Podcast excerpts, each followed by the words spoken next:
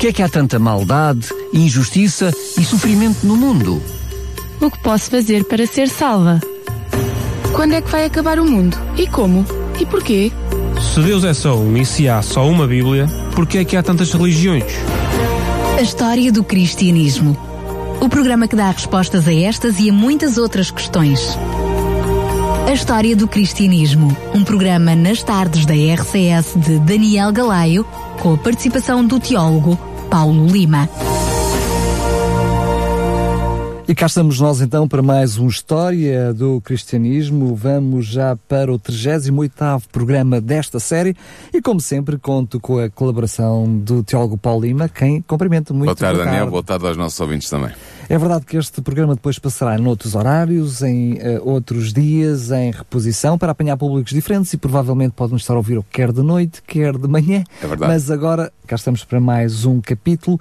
Relembro que hum, vamos para o 35 capítulo do livro Grande Conflito, é o livro que serve de base hum, a esta série de programas e que hum, pode adquirir gratuitamente entrando em contato com a RCS e será enviado gratuitamente para a sua casa ou até fazendo o registro no site da RCS em radiorcs.pt para pedir o, pedir o livro basta ligar para o 219 10 63 10 219 10 63 10. Como vamos também para o 38 programa, se quiser to ouvir todos os outros programas que estão para trás, eles estão completamente disponíveis no site da RCS, em radiorcs.pt, no podcast. Pode ouvir, reouvir e até fazer o download para se inteirar de uma forma mais completa de toda esta série de programas.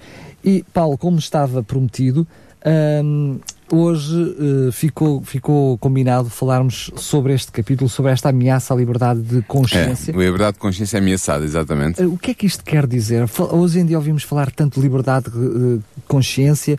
Porquê é que esta liberdade efetivamente está... Esta liberdade está ameaçada, vamos ver porquê ao longo do capítulo. Muito ao longo bem. do capítulo e, portanto, ao longo deste programa.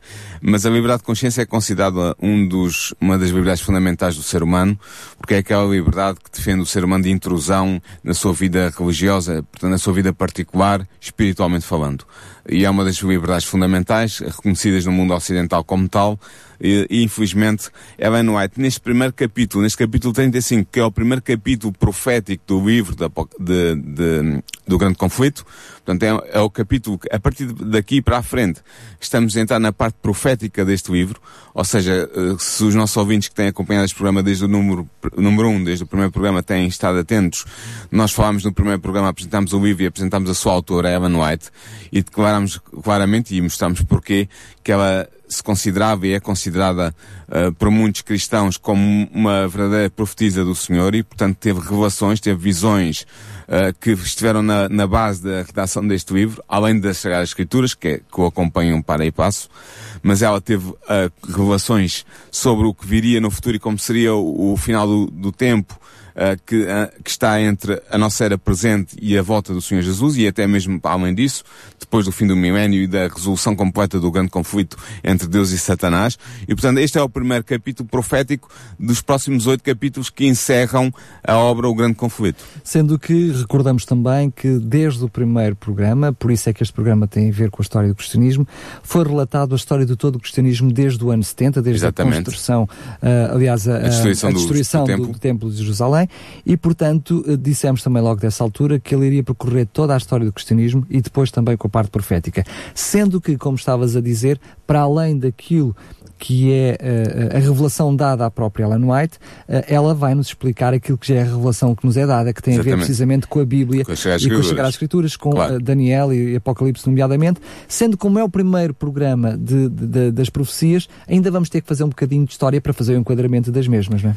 É verdade que ela, ela não está a falar apenas com base nas suas visões e nas suas revelações da parte de Deus, ela está, ela está a acompanhar a par e passo também a revelação no, em Apocalipse, embora a gente não vá entrar muito nisso uh, neste programa, mas vamos ver o que ela disse. Eu queria lembrar aos nossos ouvintes que se, se tiverem vontade de saber o que é que dissemos sobre Ellen White e sobre a introdução a este, a este livro, O Grande Conflito, podem ir ao primeiro programa de todos no podcast, o primeiro que está lá, uh, fala exatamente sobre isso mas realmente temos muito a dizer sobre este capítulo, a liberdade de consciência ameaçada, uh, e lembrando que este livro, O Grande Conflito, a primeira edição, tal como ele está, uh, no, no inglês uh, dos Estados Unidos da América, é de 1888.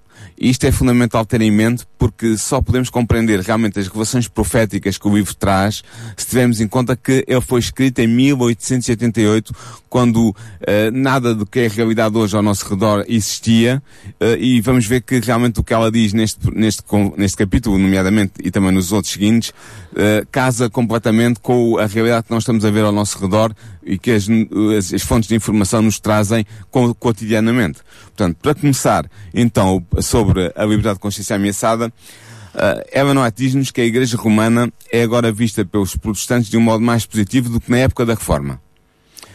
E nos países onde essa Igreja não possui domínio político e onde os seus seguidores tomam uma atitude conciliatória para ganhar influência, há uma indiferença crescente, diz ela, sobre as doutrinas que separam a Igreja Romana das igrejas protestantes. E ganha cada vez mais força a opinião de que afinal as diferenças entre romanismo e protestantismo não são assim tão grandes e que uma pequena concessão da parte dos protestantes permitirá estabelecer um melhor entendimento com Roma. E na verdade os protestantes têm feito concessões ao papado que a própria hierarquia de Roma constata com surpresa. Como eu disse, isto foi escrito em 1888. O que é que a história recente uh, das relações entre igrejas nos diz em relação a esta questão de que eu acabei de aflorar aqui no grande conflito? Ora bem, o movimento ecuménico começou nos anos 20 do século XX e deu um grande passo em frente com a instituição do Conselho Mundial das Igrejas em 1948. Hoje, este Conselho Mundial das Igrejas vê a sua função na partilha do legado do movimento ecuménico, tendo a responsabilidade de manter vivo esse movimento. O objetivo maior deste movimento, do movimento ecuménico, é conseguir a reconciliação das várias dominações para vencer as divisões históricas instaladas no seio do cristianismo há vários séculos.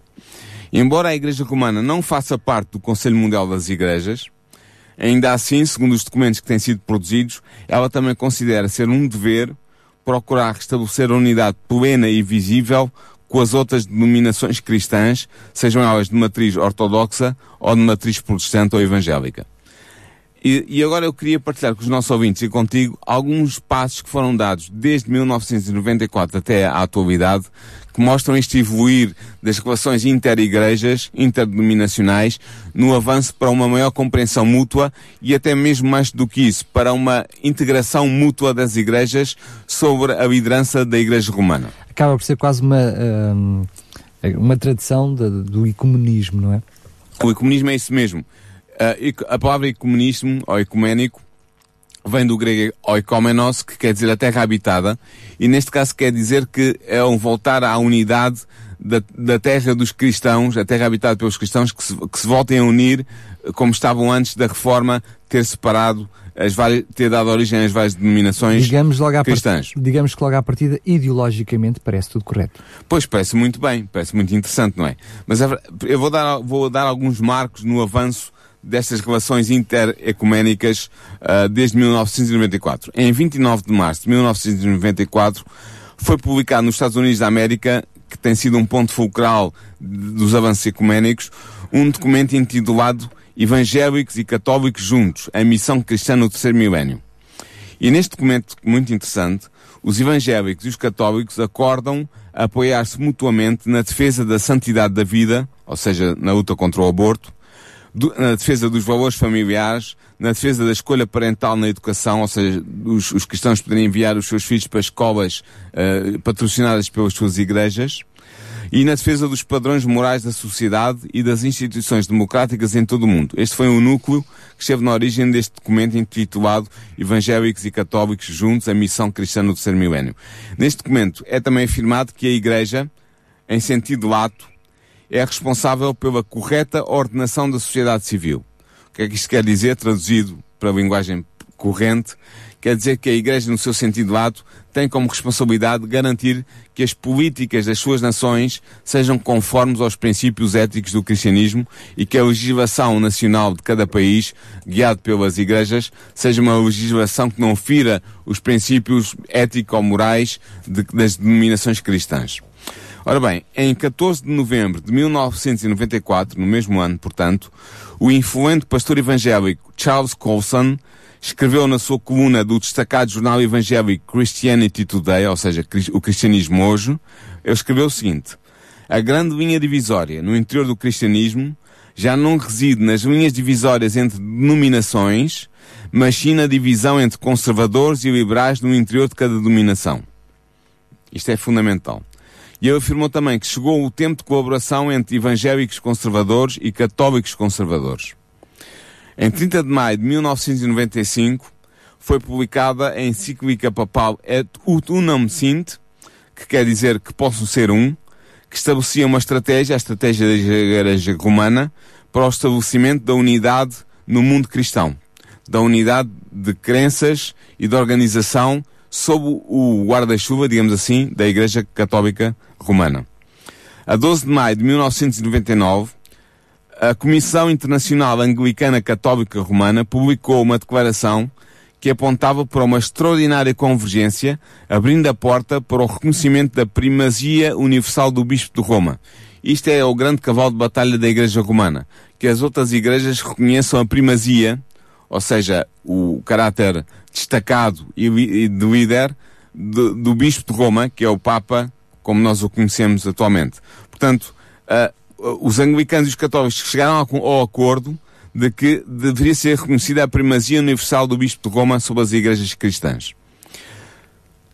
Em 31 de outubro de 1999, depois de 30 anos de consultas, de conversações, a Federação Mundial Luterana e a Igreja Católica Romana assinaram uma declaração conjunta sobre a doutrina da justificação, indicando que se havia chegado a um consenso sobre o tema central que levou Lutero a encetar a reforma protestante. Ou seja, os luteranos de um lado, na sua grande maioria, há alguns luteranos que não alinharam, é verdade, mas são uma estrita minoria.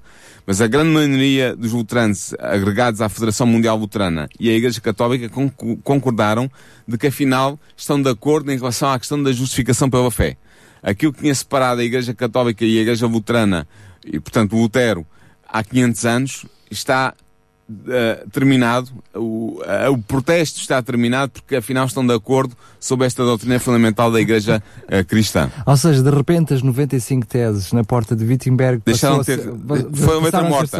Sim, letra morta. Em 24 de janeiro de 2002, o Papa João Paulo II reuniu em Assisi, na Itália, mais de 100 líderes religiosos de todo o mundo para melhorar as relações interreligiosas. Todos os principais líderes das igrejas protestantes e das igrejas ortodoxas estiveram presentes nesta reunião. Em 20 de abril de 2005, o Papa Bento XVI anunciou no seu primeiro sermão que estava determinado a continuar a trabalhar para a reconstituição da unidade plena e visível de todos os seguidores de Cristo e quatro dias depois ele concedeu lugares de honra na sua missa inaugural como Papa a representantes, a representantes das principais denominações não católicas, nomeadamente protestantes e ortodoxos. Portanto, ele, ele, está disposto, ele estava disposto a trabalhar para a unidade plena e visível. O que é que isso significa? Não apenas uma unidade lata, de, de acordo de doutrinas, mas que houvesse uma organização que unisse todas as igrejas cristãs sob o primado do Bispo de Roma. Ou seja, temos que olhar com algum pormenor para aquilo que estás a dizer, porque, por exemplo, o primeiro exemplo que nos trazes hoje é apenas uma convergência de interesses que são comuns em ambas as partes. É a falar do Conselho Mundial das Igrejas. Exatamente. Ou seja, o que uh, surgiu como algo completamente eh, lógico e racional, ou seja, não há necessidade de criar guerras e conflitos Sim. naquilo que na realidade se unem não é isso que é o ecumenismo. Não é? O ecumenismo acabou por ser algo muito mais específico, numa união real e clara uh, das igrejas, por isso é que aparece a expressão visível, mantendo e reconhecendo a, a cabeça do sumo pontífice, né? De, do, como a cabeça, como a da, cabeça cristandade. da cristandade. Exatamente. E é, é nesse sentido também que o Conselho Mundial das Igrejas trabalha. É, aliás, vou aqui abrir um parênteses para dizer que a Igreja Católica não faz parte do, do Conselho Mundial das Igrejas porque ela reconhece não como uma igreja entre outras, mas como uma igreja-mãe à, à, qual as outras devem regressar. Uh, e essa é a razão porque o Conselho Mundial das Igrejas agrupa apenas igrejas protestantes evangélicas uh, e ortodoxas. Mas continuando com a nossa linha histórica, Em 2007, o Papa Bento XVI e o Patriarca Ecuménico da Igreja Ortodoxa encontraram-se em Ravenna, na Itália, tendo emitido um comunicado conjunto em que se reconhecia o Bispo de Roma, portanto o Papa, como Protos. Isto é grego, quer dizer o primeiro. Portanto, ele era reconhecido como o primeiro patriarca entre iguais. E este foi um passo mais, um passo significativo, na aproximação entre Roma e as igrejas ortodoxas que cortaram relações, se eu não estou em erro, em mil, mil e 50, perto disso, por volta dessa, por, por, volta dessa data, e houve a separação final e definitiva entre a Igreja Latina, a Igreja Romana, e, a, e as Igrejas Ortodoxas. Mas há agora um reconhecimento da parte do Patriarca de Constantinopla, que é o primeiro Patriarca, embora seja um primeiro entre iguais, mas é o primeiro Patriarca, o líder da Igreja Ortodoxa no seu conjunto, a reconhecer o Papa como o Protos, portanto, como o primeiro Patriarca de toda a cristandade, ao quais os outros patriarcas devem reconhecimento uh, e eu diria obediência. Agora o Papa Francisco, o que é que ele tem dito em relação a esta questão do ecumenismo? Muito bem. O Papa Francisco está também plenamente envolvido nos esforços ecuménicos. Ele está empenhado em pôr fim à separação milenar entre a Igreja Romana e as Igrejas Ortodoxas. E esta posição aberta de Francisco refletiu-se no facto do Patriarca Bartolomeu I de Constantinopla, portanto o chamado Patriarca Ortodoxo, uh, perdão, o Patriarca Ecuménico da Igreja Ortodoxa, este Patriarca Bartolomeu I esteve presente na tomada de posse de Francisco como Papa.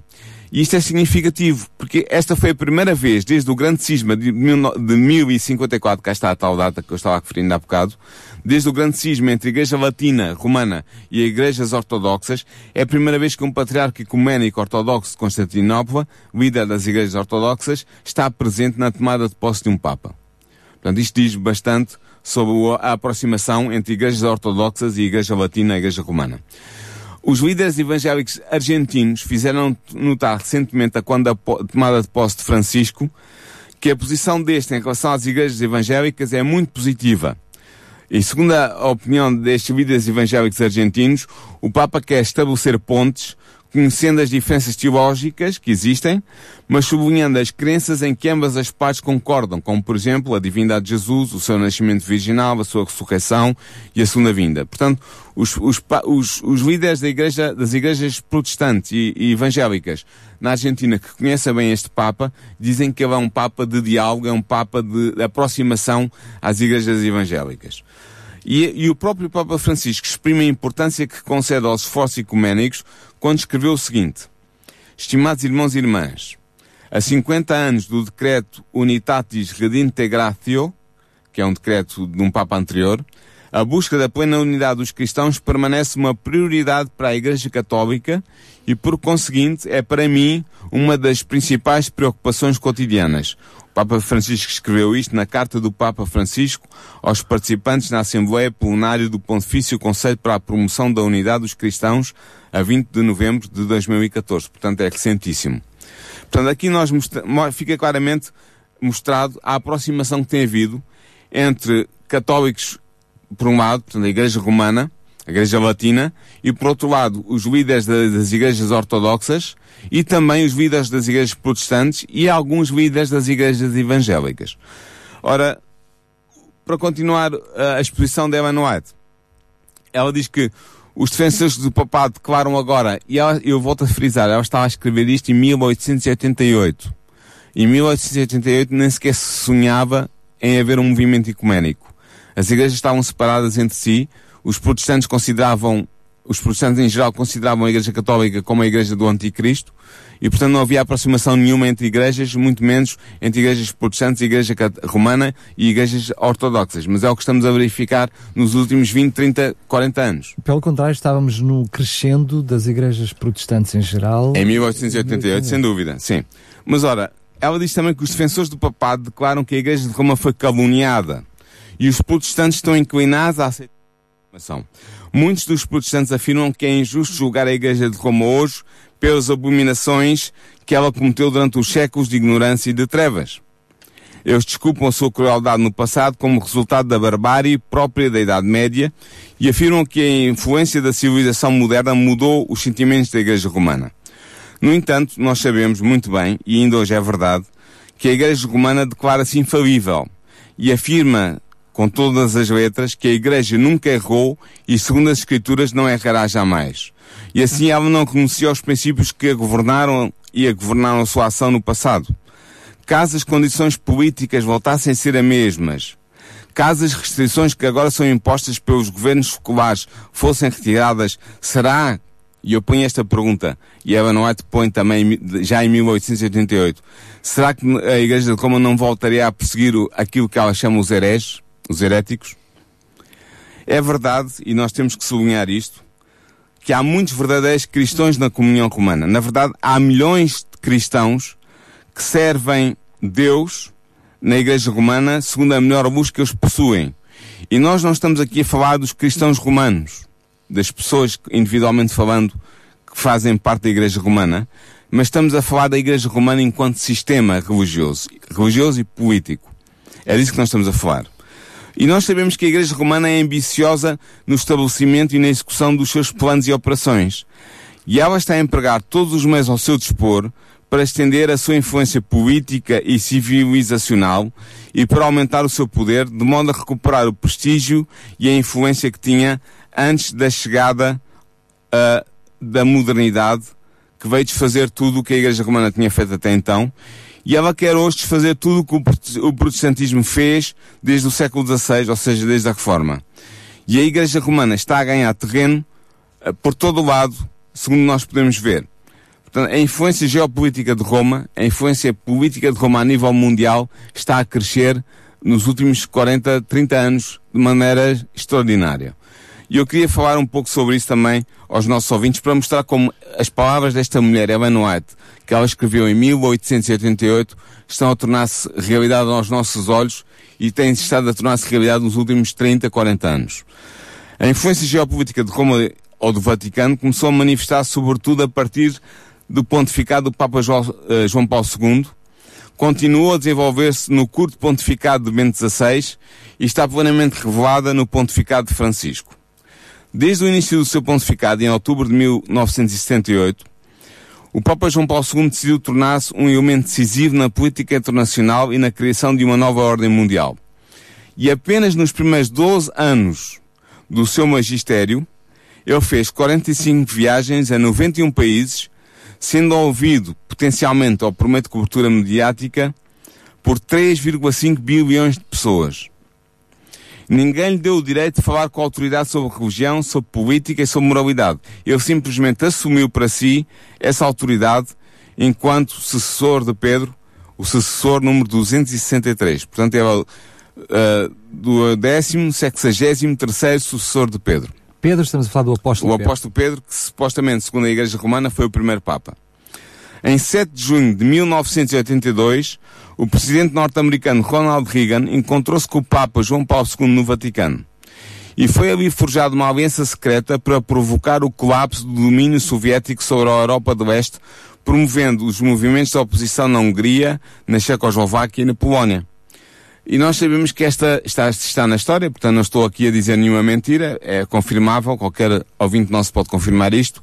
Esta aliança secreta entre o Papa João Paulo II e o, e o presidente americano Ronald Reagan deu os mais extraordinários frutos, levando ao colapso do comunismo na Europa do Oeste em 1989.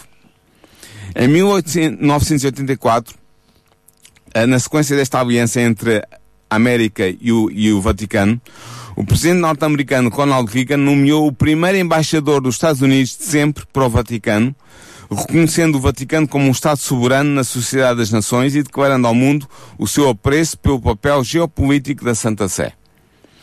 Em julho de 2000, foi concedido ao Papa João Paulo II pelo Congresso dos Estados Unidos, portanto, pelo, pelo o que é para nós em Portugal a Assembleia da República, digamos assim, dos Estados Unidos, foi concedido ao Papa João Paulo II a Medalha de Ouro do Congresso, em reconhecimento pelas suas muitas contribuições para a paz e para uma melhor compreensão entre as religiões. Em 2 de abril de 2005, João Paulo II morreu. E o presidente Bush ordenou que a bandeira dos Estados Unidos em todo o, todo o, país, portanto, em todo o, o, Estado, em todos os Estados dos Estados Unidos, nos navios uh, militares dos Estados Unidos, nas embaixadas dos Estados Unidos, fosse colocada a meia haste, em, simbo, em simbolismo de luto pelo falecimento de João Paulo II. No funeral do Papa, João Paulo II, três presidentes dos Estados Unidos ajoelharam-se durante cinco minutos perante o caixão do falecido. Estiveram presentes mais de 100 delegações oficiais, incluindo quatro reis, cinco rainhas e mais de 70 primeiros ministros. Nas ruas de Roma, cerca de 4 milhões de peregrinos assistiram ao funeral em grandes ecrãs. Cerca de 2 bilhões de pessoas seguiram o funeral pela TV ao redor do mundo. E este foi o maior funeral da história da humanidade. O funeral de João Paulo II. A 13 de abril de 2008, o presidente Bush foi receber ao aeroporto da Força Aérea de Washington o Papa Bento XVI, que iria visitar os Estados Unidos da América. E ele fez isto afirmando que eu faço isto porque quero acolher o Papa fora das regras do protocolo. Uh, e porquê? Devido à importância do ofício papal e ao desejo por parte do presidente Bush de honrar o Papa. E é, é aqui uma, uma, uma, uma, consequência interessante. Quando perguntaram, quando o jornalista perguntou ao presidente Bush o que é que ele via quando ele olhava para os olhos do Papa, sabes o que é que ele respondeu? Estou quase a saber. Via Deus. Diz que via Deus. O Papa Francisco, como é que ele se tem uh, comportado na arena internacional? Ele, ele, é um Papa muito recente, penso que ainda não, o pontificado dele não, não completou ainda três anos, mas o Papa Francisco teve um papel importante ainda recentemente nas conversações que levaram à restauração das relações diplomáticas entre os Estados Unidos e Cuba. Nós vimos isso, acompanhamos isso na, nas notícias dos telejornais em Portugal. De facto, o Papa foi o mediador nos bastidores entre o presidente de Cuba e o presidente dos Estados Unidos, no seguimento de um pedido da parte do presidente americano Obama, feito durante a sua visita ao Vaticano em março de 2004, para que o Papa assumisse o papel de mediador entre os Estados Unidos e Cuba. E realmente o Papa assumiu esse papel e conseguiu restabelecer as relações diplomáticas entre os dois países. A visita do Papa Francisco aos Estados Unidos, que acabou, acabou ontem, se eu não estou em erro, em setembro de 2015, mostra o bom clima diplomático e político existente entre a Santa Sé e os Estados Unidos. O Papa não disse nada especial, eu, eu tive a oportunidade de acompanhar todos os, os os discursos e todos uh, os sermões que ele proferiu durante a visita, nada especial, uh, mas mostra bem o acolhimento que ele teve nos Estados Unidos, mostra a aproximação que existe política e religiosa entre os Estados Unidos e a Santa Sé. Diga-se até de, de passagem, em jeito de brincadeira, uh, mas muito a sério, porque estes assuntos são muito a sérios, muito a sério, que aquilo que foi o discurso do próprio Papa, ele teve de uma forma perfeitamente consciente agradar à direita e à esquerda. É verdade, ele tentou agradar a todos. Parecia quase que uh, uh, vez sim, vez não, ia ser viste, aplausos de um lado tu, Sim, e tu, e tu viste a recepção que ele teve, e os nossos ouvintes foram, tiveram a oportunidade de seguir nos, nos noticiários a recepção que ele teve. Ora bem, a Igreja de Roma agora e agora estou a dizer, desde o Concílio Vaticano II, que se eu não estou em erro começou por, no, na década de 60, apresenta uma bela face ao mundo, cobrindo com desculpas o terrível registro histórico das suas crueldades que nós a, seguimos ao longo do, dos, dos capítulos que fomos lendo do Grande Conflito e dos programas que fomos produzindo a partir desses capítulos. Portanto, agora apresenta uma bela face. Mas ela não mudou verdadeiramente. Todos os princípios do papado que foram seguidos nas eras passadas existem ainda hoje. As doutrinas sem qualquer apoio bíblico mantêm-se no seu credo. E o papado que os protestantes agora estão tão prontos a acolher é o mesmo que impôs a sua mão de ferro nos dias da Reforma. Realmente, uh, Roma faz a sua autojustificação, mas mantém a, imutabilidade, uh, portanto, mantém a inalterabilidade dos seus princípios. Em setembro de 1999 e em março de 2000, o Papa João Paulo II pediu desculpas pelos erros cometidos pelos católicos no século passado, nos séculos passados. Pediu desculpas. Mas não está nuance. Segundo ele, não foi a Igreja Católica que pecou. Foram apenas alguns dos seus membros e estes fizeram contra a Igreja que é a pura noiva de Cristo. Portanto, o que ele está a dizer é que ele pede desculpas pelos erros no passado e esses erros foram uh, todos aqueles, uh, toda aquela série de perseguições que nós vimos ao longo destes programas que a Igreja Romana fez, mas ele pede desculpa dizendo que não foi a Igreja Romana que errou, foram alguns membros dessa igreja, alguns filhos dessa igreja, não guiados pelo Espírito Santo, que, que realizaram, que cometeram esses erros atrozes contra, poderia dizer, contra a humanidade. E até portanto, contra a própria igreja. Exatamente. E portanto aqui mostra-se que realmente, pedindo desculpa, ele não pede desculpa, na verdade. A 5 de setembro de 2000 foi publicado pela Congregação para a Doutrina da Fé um documento intitulado Dominus Jesus, em que são rejeitadas explicitamente as, as seguintes noções. Primeiro, que uma religião é tão boa como outra qualquer, portanto dizem que não é, para destacar a religião católica, que a Igreja Católica é apenas complementar a outras religiões, o que eles recusam, porque dizem que a Igreja Católica é um sacramento de salvação, para se, para se salvar os, os crentes têm que estar em comunhão com a Igreja Católica, e foi ainda rejeitado que as igrejas protestantes sejam igrejas no sentido próprio do termo. Ou seja, que a Igreja Luterana, ou que a Igreja Reformada, ou que a Igreja Anglicana, ou que a Igreja Metodista, não são verdadeiras igrejas no sentido próprio do tempo. Porque só há uma verdadeira igreja no sentido próprio do tempo para a Igreja Romana. E essa igreja pode adivinhar qual é. Claro, é a própria. É a própria. Portanto, e continua a defender que a salvação encontra-se apenas na Igreja Católica Romana. Uh, é verdade que os protestantes têm afirmado, já há alguns anos, que o romanismo difere menos do protestantismo do que nos dias da Reforma. Nos mas, dias de Lutero. Mas será que foi a Igreja Romana que mudou, Paulo? Não, é verdade que houve mudanças. É verdade, houve mudanças, houve, houve. Mas não foi o papado que mudou, como tu estás a insinuar. Foi o protestantismo que mudou desde a época da Reforma. E em vez de defenderem a fé bíblica, o protestantismo e os protestantes, muitos deles, estão a pedir perdão a Roma pela sua anterior atitude crítica acerca dela. Ou seja, estão a pedir desculpa porque no passado os protestantes condenaram a Igreja Romana como uma igreja opressora, uma igreja perseguidora, uma igreja intolerante, uma igreja que fez uh, atos barbáricos que uh, nem sequer uh, afurámos ao longo destes programas, nem sequer 10% do que foi cometido. Mas os protestantes estão a pedir desculpa ao, ao, à Igreja Romana por terem, esta, por terem tido no passado esta opinião dela. Realmente houve mudança, mas essa mudança foi no protestantismo. E essa mudança tem a ver com o liberalismo que se insinuou nas igrejas protestantes, na, nas, no, no, no que os americanos chamam o mainstream ou seja, as, as principais igrejas protestantes tradicionais, o liberalismo entrou ali e, e, e desfez completamente a muro de separação que havia entre protestantismo e romanismo. E agora as, as igrejas protestantes lideradas por eh, cristãos liberais estão abertas e, e altera, alteraram para já os seus próprios, a sua própria concepção do que é o cristianismo. Eh, e, portanto, aproximaram-se muito mais do, do, do romanismo. Por exemplo, eu vou dar um exemplo claro.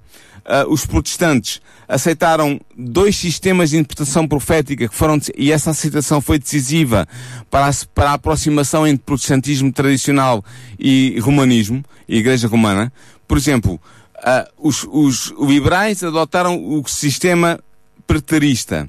Ou seja, aquele sistema que diz que as profecias da, de, do livro de Daniel e do livro do Apocalipse realizaram-se no passado e que não, não tem nada para nos dizer sobre o futuro. É o sistema preterista. Este sistema preterista foi inventado por um jesuíta, o jesuíta Luís de Alcazar, que em 1614 escreveu um livro em que, em que propunha à Igreja este sistema de interpretação profética dos livros de Daniel e do Apocalipse, dizendo que os livros todos tinham-se realizado ou até à destruição de Jerusalém no ano 70, ou então as profecias tinham-se realizadas até à destruição de Roma, uh, em, eu dá a data de 410, se não me engano. E portanto, tudo isso aconteceu no passado e os livros de Daniel e de Apocalipse não têm nada para nos dizer sobre o futuro porque se cumpriram no passado.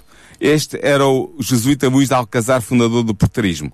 Infelizmente, os, os, os cristãos protestantes e, e, evangélicos conservadores adotaram desde 1830 em diante, gradualmente, gradualmente, foi um processo gradual, mas que acabaram por adotar um outro sistema que foi inventado por um outro jesuíta, Francisco Ribera, que escreveu em 1591 uma obra em que ele dizia que o, todo o, o, anticristo não é a igreja romana, nem o líder da igreja romana, mas é um futuro líder que há de vir uh, no tempo do fim, comandar as, as, as hostes do mal e impor perseguição aos cristãos e dominar o mundo durante uma semana, e uma semana, durante meia semana ou seja, uma semana de anos, quero eu dizer. É um tempo e metade de um tempo. Exatamente. Durante meia, essa meia semana ele conseguirá atrair para as suas fileiras os judeus e tudo mais, e depois a desencadear na segunda metade da semana de anos, de sete anos, portanto três anos e meio no fim, desencadearão uma perseguição a todos os verdadeiros cristãos. Este sistema futurista veio tirar o foco da profecia de cima da Igreja Romana e do seu líder. E vai permitir que os cristãos evangélicos que adotam este sistema deixem de ver como os reformadores viam na Igreja Romana e no seu líder a, a personificação uh, do que a Bíblia chama o anticristo e passasse a entender que, vi, que o anticristo seria o tal líder futuro que há de vir muito mal, muito diabólico, perseguir os cristãos no tempo do fim. Isso logo facilita a aproximação. Isto permitiu a aproximação. Isto destruiu a barreira que, que havia entre, entre protestantes e evangélicos de um lado e, e romanos do, romanistas do outro e permitiu a, a, aproximação e essa aproximação tem vindo a acontecer a um grande ritmo e eu diria mesmo que nos Estados Unidos da América há uma forte aproximação e nós vamos ver isso mais à frente neste programa há uma forte aproximação entre protestantes e, e evangélicos conservadores Uh, e católicos conservadores, romanistas conservadores. Essa aproximação, essa aliança está a ser feita ao minuto uh, uh, no presente. É verdade que há, há quem diga, sim, mas as trevas morais e intelectuais da Idade Média favoreceram o exercício do poder e da perseguição por parte do papado. Mas Também o é liberalismo é e a tolerância em matéria de religião impedem hoje um revivar da intolerância e da tirania de Roma. E há mesmo pessoas que ridicularizam a ideia de que Roma pode voltar a perseguir por motivos de consciência e de crença. Mas o liberalismo e o racionalismo, que eu referi ainda há bocado, tem vindo a abrir caminho para um entendimento entre Roma e os protestantes e assim para um regresso a Roma da parte dos protestantes e da parte dos evangélicos.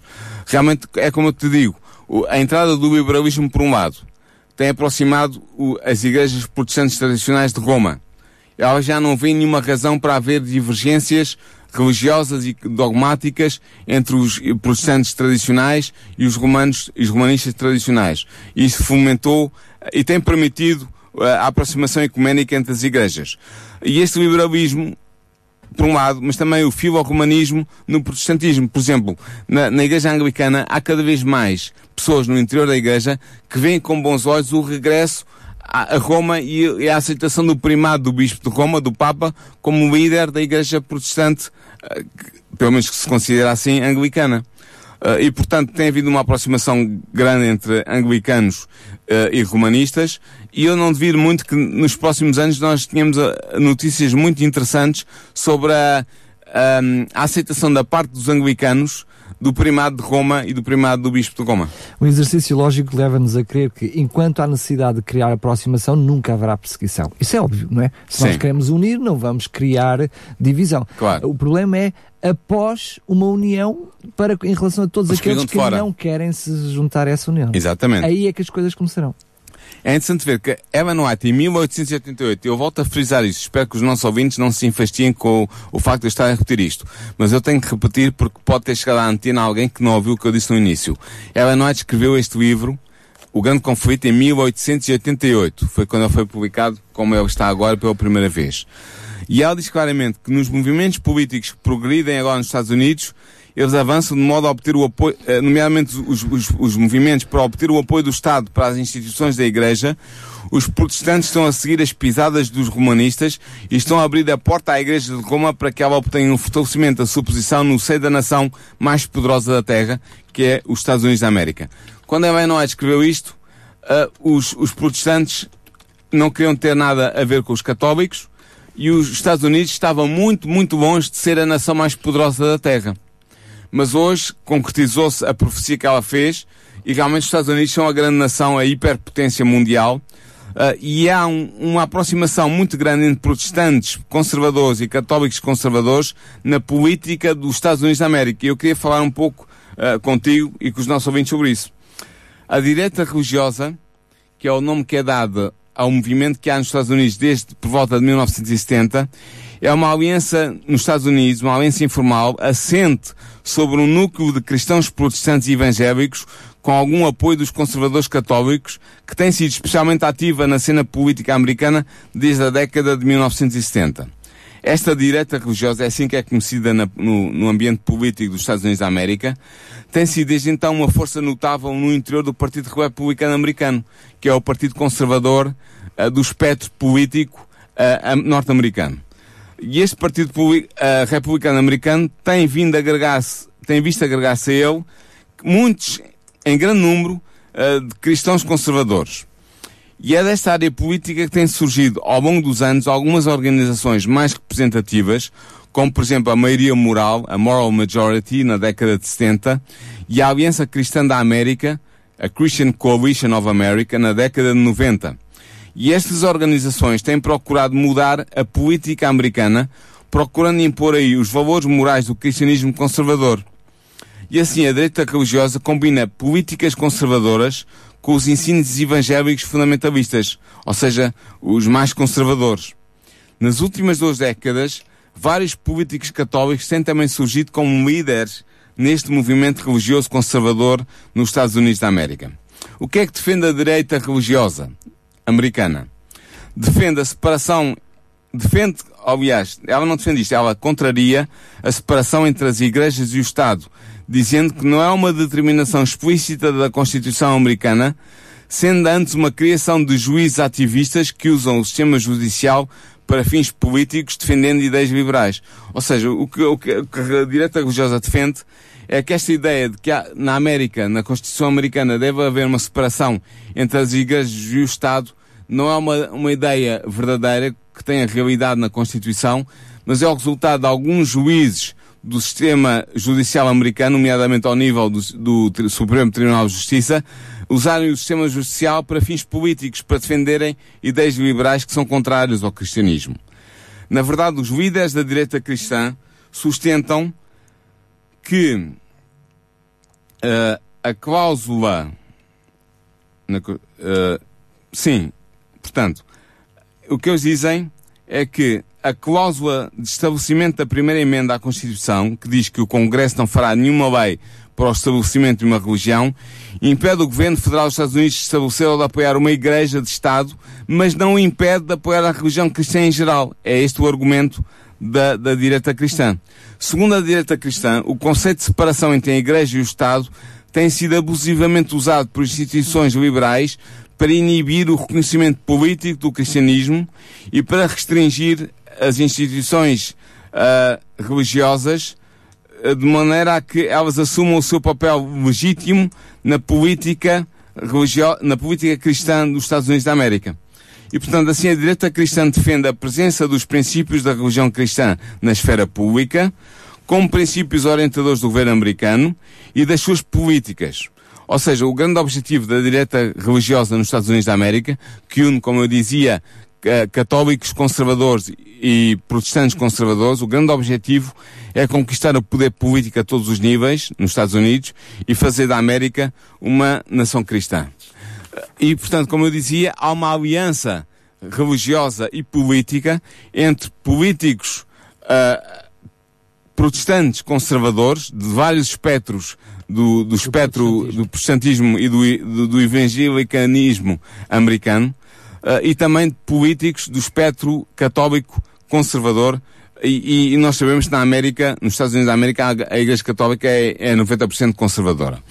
Ora, isto pode levantar o sobrolho a alguns dos nossos ouvintes, mas a verdade é que nós temos que ter presente que a Igreja Católica Romana, nos Estados Unidos, é a maior igreja em números absolutos. Ou seja, a, a maior igreja com o maior número de crentes nos Estados Unidos da América é a Igreja Romana. Ela conta com 69 milhões e 400 mil membros nos Estados Unidos da América, sendo, como eu disse, a maior igreja dos Estados Unidos com 22% da população americana, o que significa que mais do que um em cada cinco americanos é católico. E os Estados Unidos têm, portanto, a quarta maior população católica do mundo.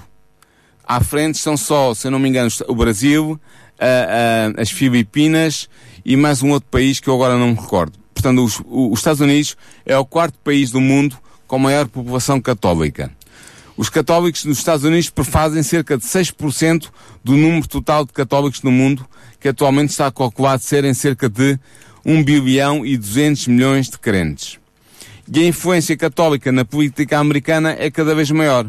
Por exemplo, para tomar apenas como referência o ano 2015, o ano presente, o ano que está, está em curso, em 2015 eram católicos o vice-presidente dos Estados Unidos da América, Joe Biden, o líder da Câmara dos Representantes, ou seja, do Parlamento, John Boehner, o presidente do Supremo, do Supremo Tribunal de Justiça, John Roberts, seis dos nove juízes do Supremo Tribunal de Justiça eram católicos também, e a maioria dos senadores, dos deputados e dos governadores dos Estados Unidos da América são católicos.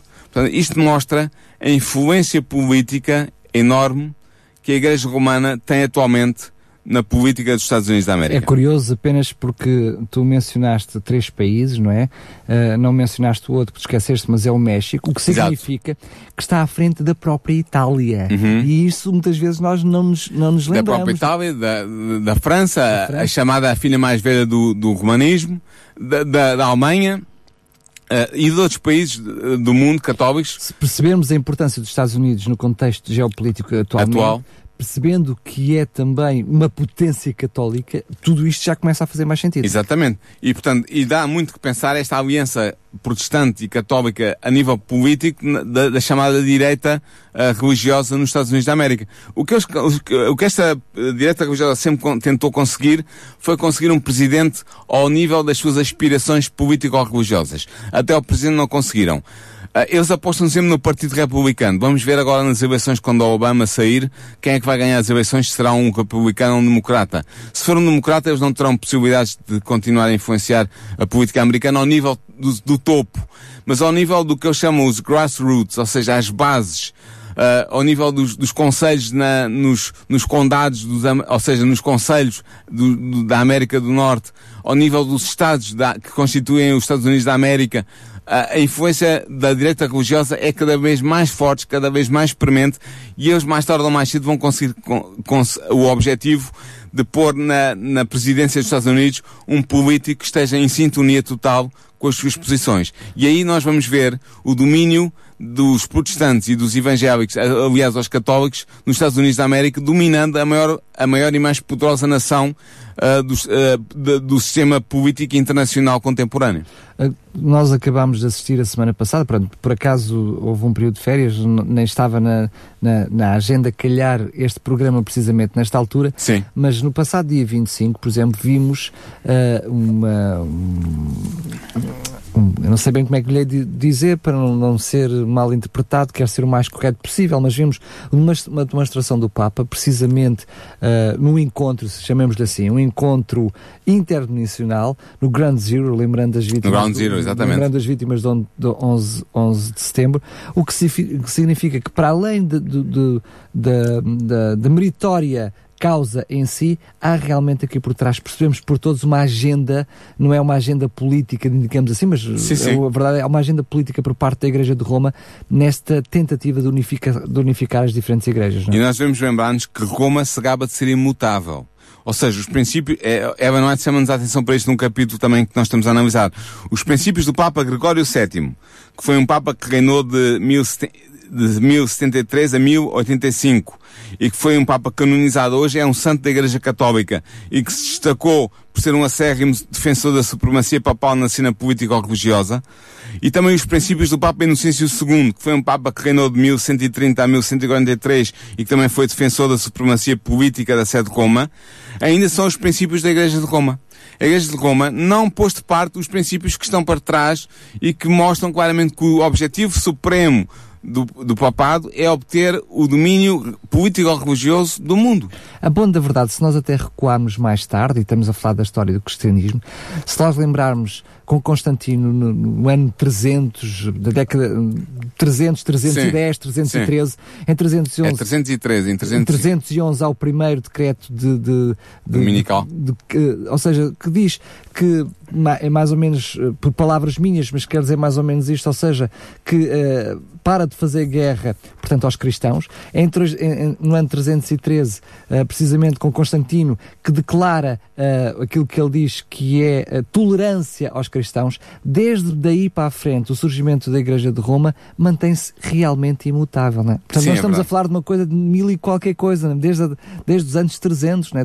Houve um momento de corrupção do poder papal a partir de 1798, data em que o jornal BRT, a serviço de Napoleão, aprisionou o Papa e o levou para o exílio. A partir daí houve uma queda e durante os próximos, os seguintes 200 anos, o papado esteve em obscura, obscura, obscuridade, perdão, porque perdeu a influência política que tinha ao nível da Europa e também do mundo, mas o que nós temos vindo a ver, e foi isso que eu citei no, ao longo deste programa, sobretudo com João Paulo II, e a partir daí tem havido um crescente, um crescimento constante uh, do poder da influência geopolítica do Vaticano uh, na arena internacional. E com este Papa, o Papa Francisco, com o carisma que ele tem, e já estamos a ver e ele ainda agora começou o seu pontificado, tem menos de três anos, nós estamos a ver que o crescimento desse carisma uh, e dessa potência, desse poder de influência da Igreja Romana na, na arena mundial é grande.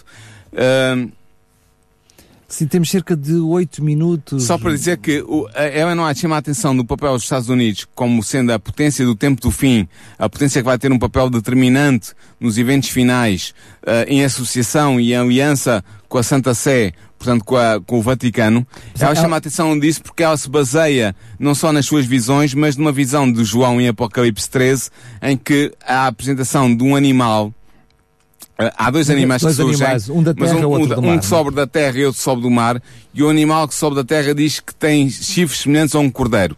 E esta besta com chifres semelhantes ao cordeiro é o símbolo dos Estados Unidos da América, dos Estados Unidos da América. E mostra que este, esta nação vai ter um papel fundamental uh, no, no, tempo do fim, uh, e que vai ter um papel fundamental no, no, destino de todos os cristãos no tempo final, antes da vinda de, Essa de besta, Jesus. A besta significa fera, não é? Essa é uma fera. É um animal, uma fera que, que está ali retratada. De facto, as quatro características do símbolo da fera que sobe da terra indicam que ela representa inegavelmente os Estados Unidos da América.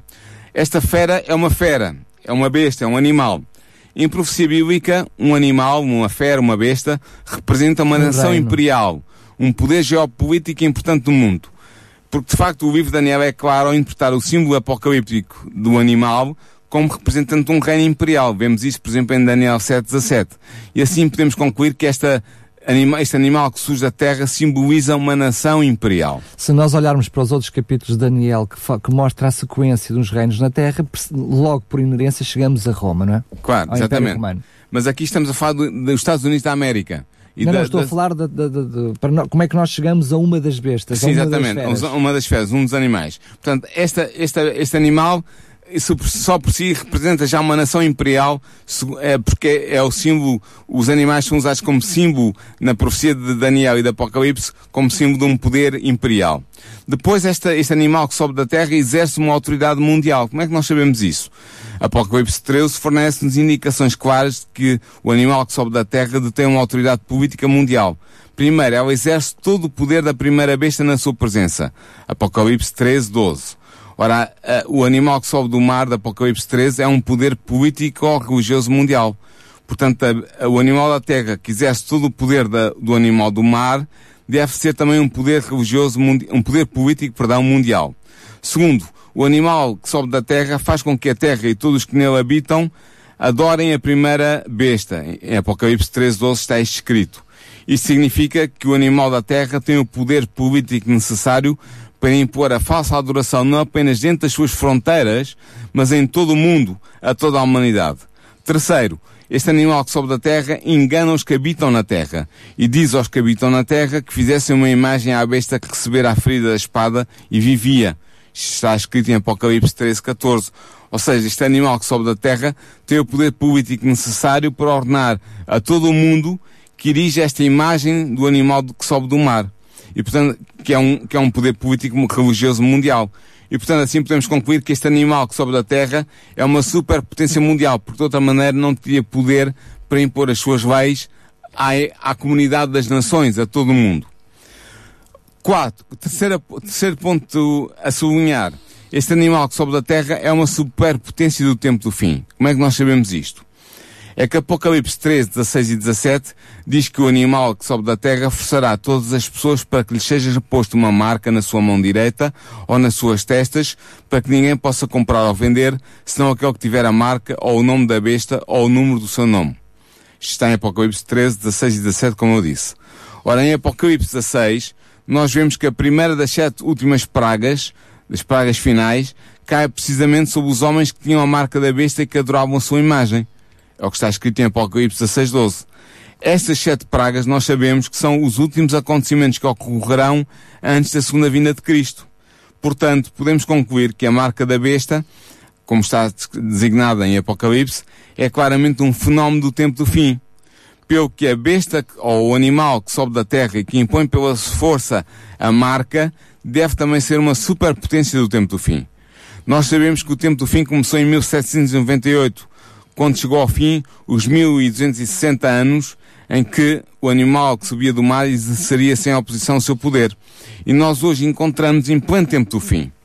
Logo, o animal que sobe da terra, que impõe a marca da besta no tempo do fim, deve ser uma superpotência que atualmente existe, que já existe hoje na cena política internacional. E finalmente, o último aspecto, este animal que sobe da terra é uma superpotência cristã. Como é que nós sabemos que, que há uma potência cristã? Porque a palavra cordeiro ocorre 31 vezes no Apocalipse. Em todos os casos, menos num, ela é aplicada a Cristo. A única exceção encontra-se precisamente em Apocalipse 13, 11, e aqui o animal que sobe da terra é descrito como tendo dois chifres semelhantes ao de um cordeiro. Portanto, este animal da terra é semelhante a um cordeiro. Aplicando este traço descritivo a uma nação, a uma nação podemos concluir que essa nação é professamente uma nação cristã. Ora bem, quando nós juntamos estas quatro características do animal que sobe da terra, indicado em Apocalipse 13, torna-se evidente que ela simboliza necessariamente os Estados Unidos da América. De facto, resumindo, apenas estes constituem uma nação imperial, que é uma superpotência mundial no tempo do fim e cuja população e cultura é maioritariamente cristã. Ou seja, esta descrição da Apocalipse 13, de, do animal que sobe da terra com chifres semelhantes ao do cordeiro, não se aplica a mais nenhuma outra nação do mundo. A besta ou o animal ou a, a fera que sobe da terra com chifres semelhantes aos de um cordeiro simboliza, inegavelmente, os Estados Unidos da América. E é por isso que Ellen White, além de ter as visões que teve, ela sabia que isto era assim em Apocalipse 13. E por isso é que ela dá destaque, um destaque tão grande aos Estados Unidos da América no tempo do fim e mostra que este, essa, essa grande potência vai no fim aliar-se ao, ao poder da Santa Sé do Vaticano para impor a sua lei e a sua política a nível mundial, uma política religiosa e, e que vai ser determinante para o futuro dos cristãos que vivem que estarão vivos no tempo do fim, imediatamente antes da vinda do Senhor Jesus. E é também sobre isso que iremos falar no próximo programa. Muito bem, relembro que efetivamente apenas eh, estamos no uh, aspecto. Este é o 38 programa. Muito já foi dito para trás que nos ajudaria até a compreender aquilo que, que, foi dito neste, neste programa. Por isso faço aqui um apelo para si que está a ouvir e que tem algumas dúvidas, tem algumas questões, para ouvir o que está para trás em podcast radiorcs.pt, História do Cristianismo.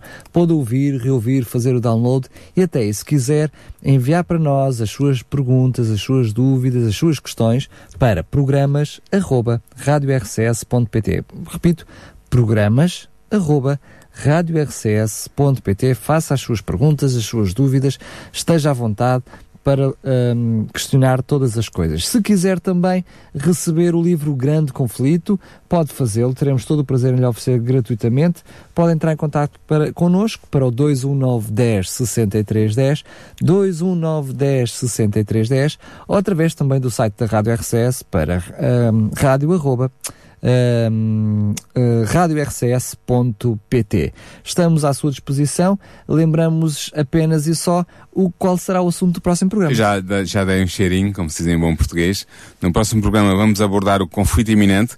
É o segundo capítulo profético deste livro, O Grande Conflito, escrito por Ellen White, escrito, como eu já disse várias vezes, em 1888, em que ela mostra qual é o cenário do tempo do fim, o cenário que vai opor cristãos contra cristãos, que vai envolver a influência esmagadora então dos Estados Unidos da América a nível político, que vai envolver a influência importantíssima da Santa Sé ou do Vaticano a nível político ou religioso e que vai determinar, portanto, o cenário final de conflito ao qual os cristãos verdadeiros vão estar submetidos eh, e qual, e qual vai ser o desenrolar desse conflito e qual vai ser, sobretudo, o resultado final desse conflito. É isso que vamos ver na próxima semana. Mais uma vez com base naquilo que são as profecias do Apocalipse. Muito bem, agora sim despedimos, agradecendo a si que está desse lado. Uh, um, despedimos lembrando mais uma vez que este programa também ele estará disponível em radiorcs.pt. Um abraço, Paulo, e até ao próximo programa. Até ao próximo programa. Porquê é que há tanta maldade, injustiça e sofrimento no mundo? O que posso fazer para ser salva? Quando é que vai acabar o mundo? E como? E porquê? Se Deus é só um e se há só uma Bíblia, porquê é que há tantas religiões? A história do cristianismo O programa que dá respostas a estas e a muitas outras questões. A História do Cristianismo, um programa nas tardes da RCS de Daniel Galaio, com a participação do teólogo Paulo Lima.